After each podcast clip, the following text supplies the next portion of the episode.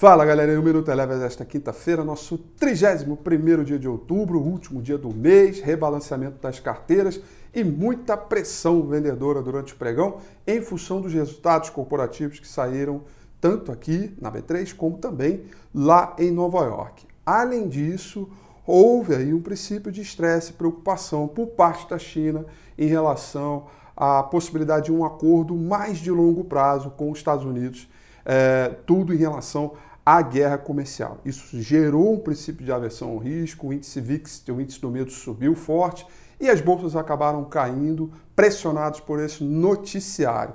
O índice S&P 500 caiu 0,30% no movimento aí de correção.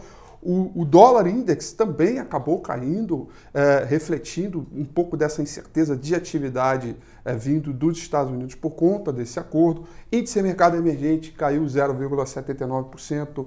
Petróleo e commodities no geral também em queda. Petróleo com uma queda de 0,63%.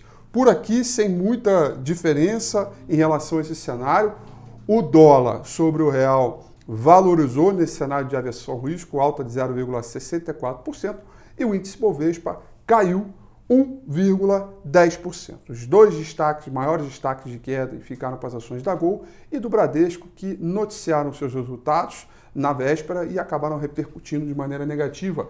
A Gol foi a que mais caiu, queda de 5,79%, e o Bradesco caiu 4,09%. O Minuto Eleven fica por aqui. Quer ter acesso a mais conteúdos como esse? Inscreva-se em nosso site www.elevenfinancial.com e também siga a gente nas redes sociais. Eu sou Rafael Figueiredo e eu te espero no próximo Minuto Eleven.